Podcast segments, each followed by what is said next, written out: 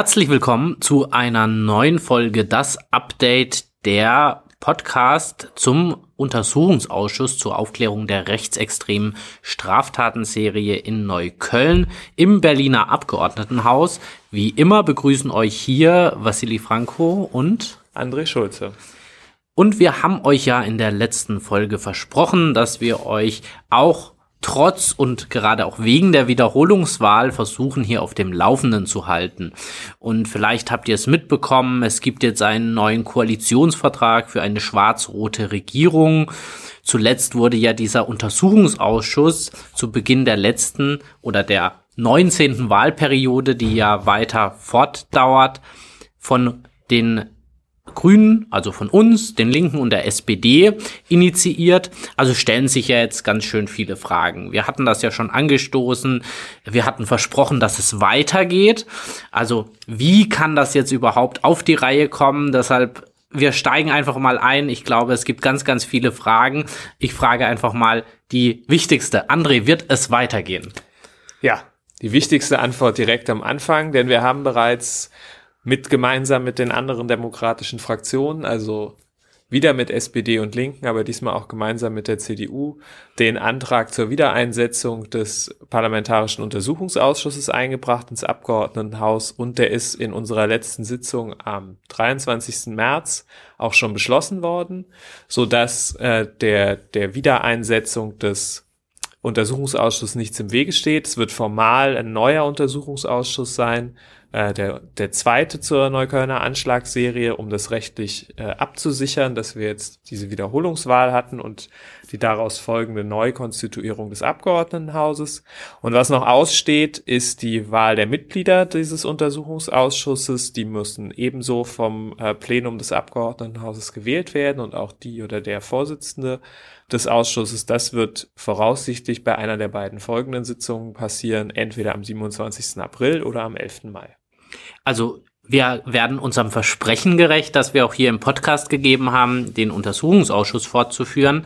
Und wollen wir uns nochmal anschauen, was ist denn nach der Wahl passiert? Also für uns war das ja etwas überraschend, also nicht das Ergebnis. Äh, wir wären natürlich gerne stärkste Kraft geworden als Grüne, hatten aber schon auch damit gerechnet, dass wir unsere Arbeit als Koalition fortsetzen können. Dann kam der Turn von Frau Giffey, die lieber mit der CDU regieren will. Und da haben wir uns natürlich auch einige Gedanken gemacht, was bedeutet das jetzt eigentlich für den Untersuchungsausschuss. Wir hatten ja zum Ende, also vor der Wiederholungswahl einen Sachstandsbericht abgegeben, in dem stand ja auch, dass der fortgesetzt werden soll. Jetzt hat man sich ja auch überlegen können, naja, andere Koalition bedeutet das nicht das Ende für auch diesen Untersuchungsausschuss. Die Frage haben wir uns auch gestellt. Wie waren denn da die Entwicklungen? Du hast das ja auch als Obmann, also als derjenige, der das bei uns für die Fraktion mit koordiniert, mit den anderen Parteien koordiniert äh, im Abgeordnetenhaus was war denn deine, was waren denn deine ersten Gedanken? Wie war deine Einschätzung? Naja, du hast ja schon die Frage aufgeworfen, sind dann, äh, ist die Aufklärung dieser rechtsextremen Terrorserie der neuen Koalition genauso wichtig wie der bisherigen?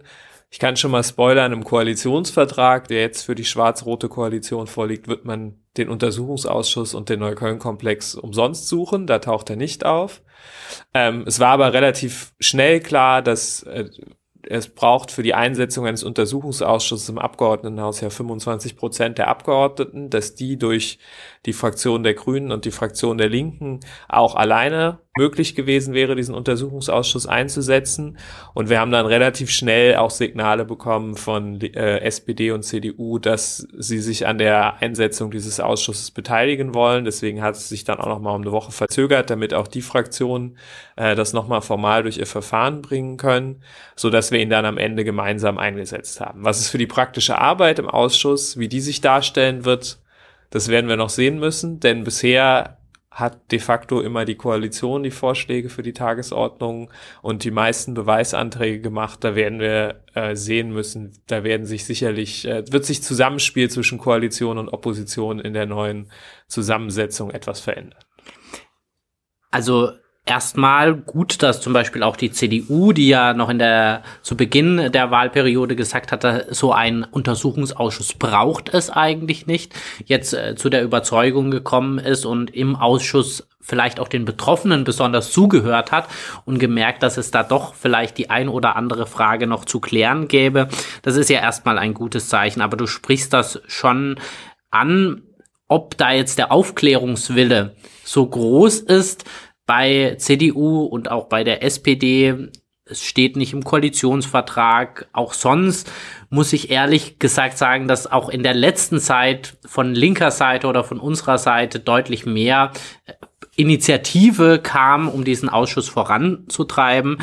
Da werden wir jetzt einfach schauen, wie wir mit dieser Situation umgehen. Aber eigentlich ist das ja auch gar kein so großes Problem, denn Untersuchungsausschüsse sind in der Regel ja auch ein Instrument der Opposition. Das heißt, es ist ein Minderheitenrecht, nicht nur dieses Quorum von 25 Prozent gilt bei der Einsetzung, auch Beweisbeschlüsse und ähnliches kann man äh, entsprechend beantragen, auch aus einer Minderheitenposition heraus. Deshalb werden wir sehen, wie sich in der Frage des Untersuchungsausschusses die vermutlich, vermeintlich neuen Koalitionsfraktionen aufstellen und wie wir uns da aufstellen werden. Gleichzeitig möchte ich noch mal einmal auf diesen Beschluss, den wir im Abgeordnetenhaus gefasst haben, zurück. Ähm, ist das praktisch eins zu eins dasselbe, was wir gemacht haben? Oder für die Nerds, auch für die formaljuristischen, möchtest du da vielleicht noch mal ins Detail gehen? Ja, also wir haben den äh, Untersuchungsauftrag äh, ja in der ersten Variante im Juni 2022 formuliert in 60 einzelnen Fragestellungen, die in verschiedene Blöcke äh, unterteilt sind, die unter anderem die Sicherheitsbehörden, aber auch die, den Aufbau der rechtsextremen Szene betreffen. Und diese 60 Fragen haben wir jetzt auch erneut ähm, zum Gegenstand des Untersuchungsauftrags gemacht, denn das hat ja der Sachstandsbericht auch kurz angerissen. Wir haben zwar durch die Befragung von Betroffenen und Zivilgesellschaft viele Hinweise auf Themenkomplexe und auf weitere vertiefende Fragen bekommen, aber sind noch nicht an den Punkt gekommen, dass wir sagen könnten, einzelne Fragestellungen sind schon beantwortet und müssten hier nicht mehr Gegenstand der Untersuchung sein. Gleichzeitig haben wir auch in diesem äh, Antrag aber schon den Ausblick darauf gegeben, dass dem neuen Untersuchungsausschuss empfohlen wird, alle Beweisbeschlüsse des alten Untersuchungsausschusses erneut zu äh, fassen und damit auch wieder äh, Zugang zu den gleichen Aktenbeständen zu bekommen, beziehungsweise dass die Aktenlieferungen, die vorbereitet werden oder an denen gearbeitet wird bei den Sicherheitsbehörden, dass die auch fortgesetzt werden müssen.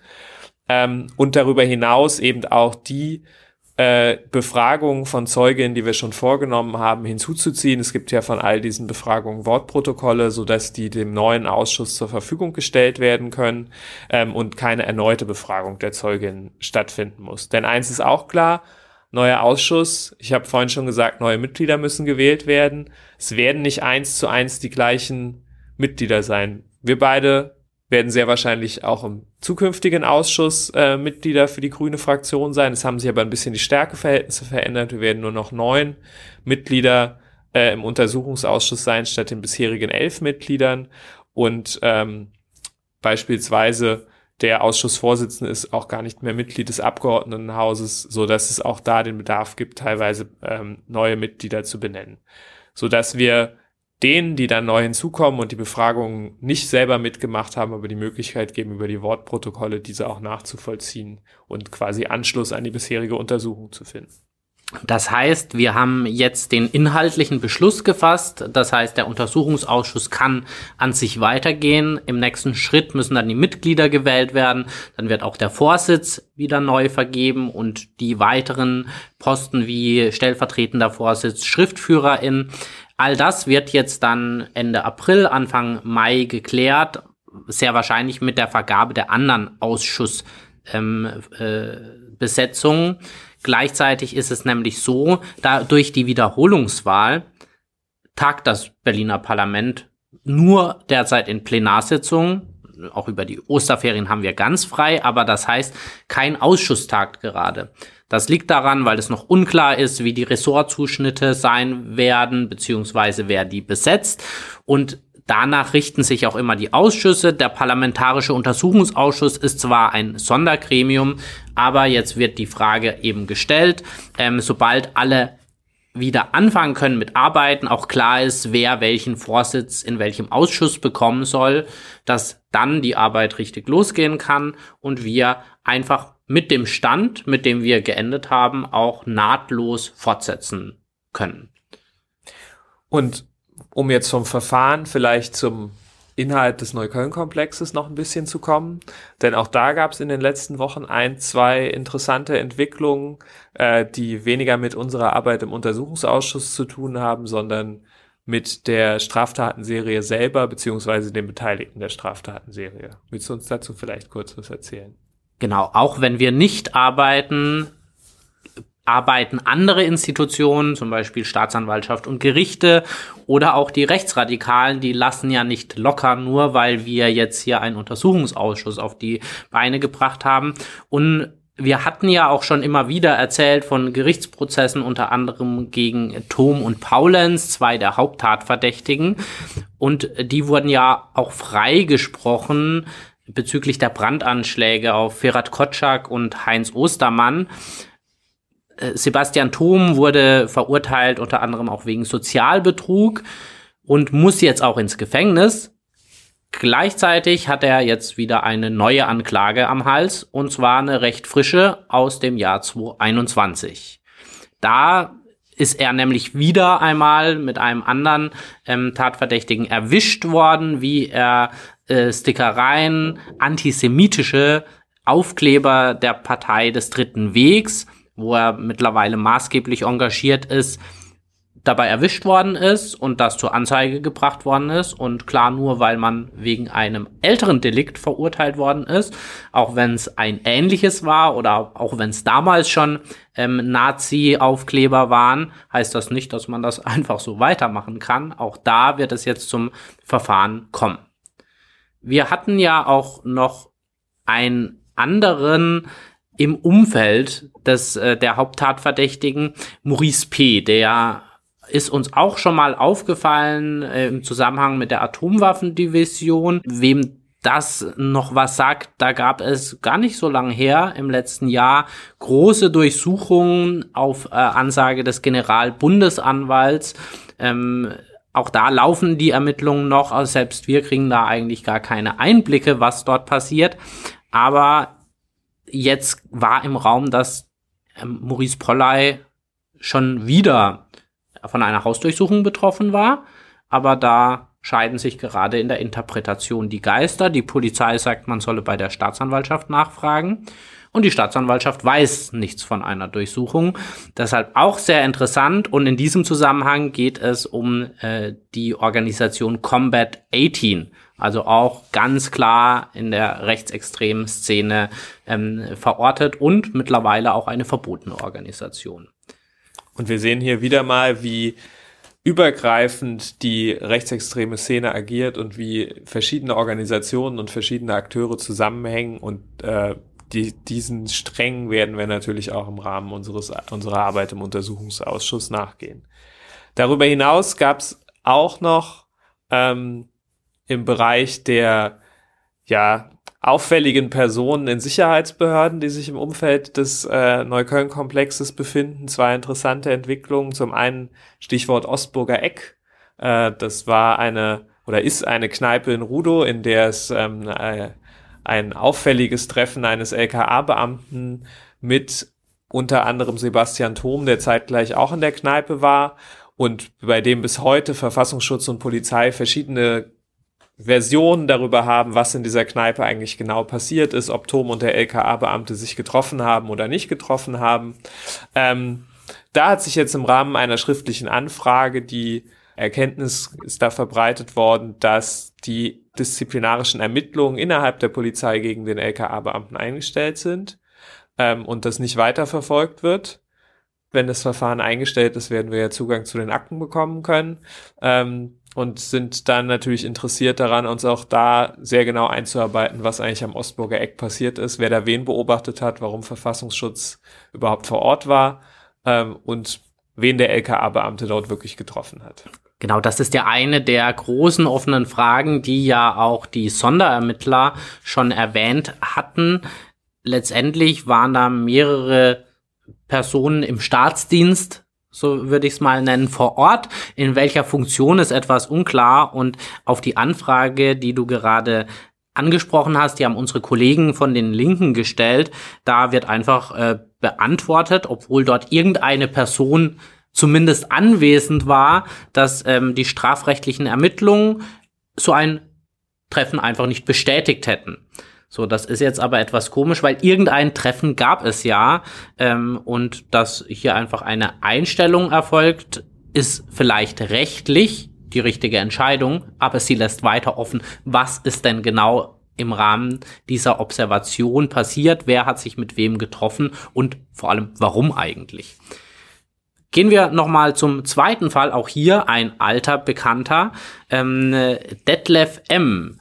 Der ist Polizist, ähm, ich glaube auch AfD-Mitglied, zumindest war er da auch in einer Chatgruppe, wo auch ähm, einer der Haupttatverdächtigen äh, fleißig mitgelesen hat.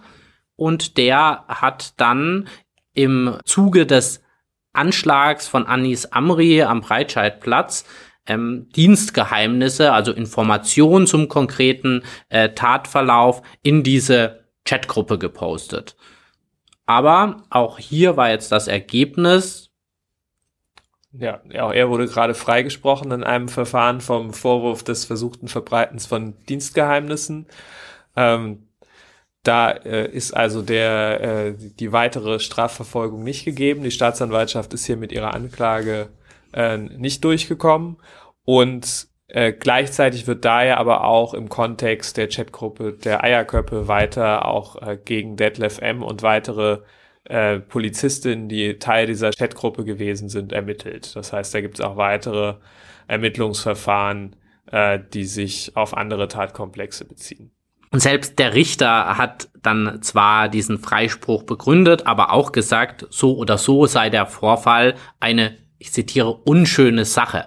Also klar, auch wenn man jetzt nicht direkt nachweisen kann, welche Informationen da genau von wem oder von welcher Quelle in der Chatgruppe gelandet sind, ist es doch ein bisschen bedenklich, auch allein, warum Polizisten mit hart äh, und bekannt rechtsextremen Akteuren in einer Chatgruppe sitzen.